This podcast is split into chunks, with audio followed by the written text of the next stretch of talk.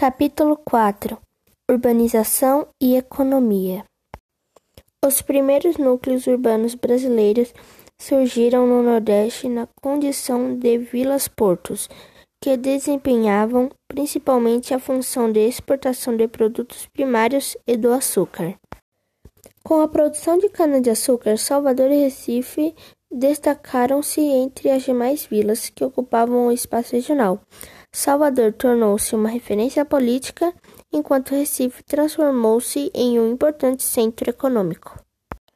Já no século XIX, o desenvolvimento da agropecuária no interior movimentou a economia regional e favoreceu o surgimento de novos centros urbanos fora da faixa litorânea. A cultura do cacau, especialmente no sul da Bahia, foi muito importante para a economia local durante o século XX. O notável benefício econômico no crescimento urbano pode ser percebido na cidade de Ilhéus e Itabuna e outras dimensões menores. Ao longo das estradas percorridas por viajantes e pecuaristas que partiram do sertão para os centros comerciais, principalmente as capitais, surgiram as feiras como ponto de parada e abastecimento. Até a década de 1960, o Nordeste ainda era essencialmente agrícola, com uma taxa de urbanização muito inferior à média nacional. Os projetos de industrialização tiveram o apoio do governo federal por meio da criação de Superintendências do Desenvolvimento do Nordeste, Sudene, em 1959. A partir da década de 1970, com a implantação dos polos industriais, o processo de urbanização avançou em ritmo mais acelerado. A década de 1990 foi muito importante para a criação e ampliação de novos centros industriais em diferentes cidades da região. Uma parte das indústrias do Sudeste foi transferida para o Nordeste em busca de melhores possibilidades produtivas.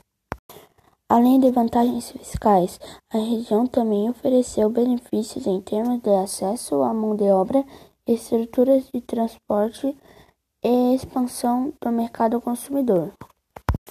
Dados do censo 2010 mostram que, naquele ano, a população urbana do Nordeste correspondia a aproximadamente 39 milhões de habitantes, ou seja, 73% da população total da região. Esse índice ainda era inferior à média nacional de concentração urbana, por volta de 84%. As maiores aglomerações urbanas nordestinas estão situadas nas capitais, sobretudo nas regiões metropolitanas de Salvador, Bahia, Recife, Pernambuco e Fortaleza, Ceará. Com exceção de Teresina, no Piauí, todas as capitais nordestinas são litorâneas, nas quais as paisagens marinhas foram gradativamente agregadas aos centros urbanos. Atualmente, essas cidades apresentam fortes interferência de verticalização para atender à demanda do mercado imobiliário.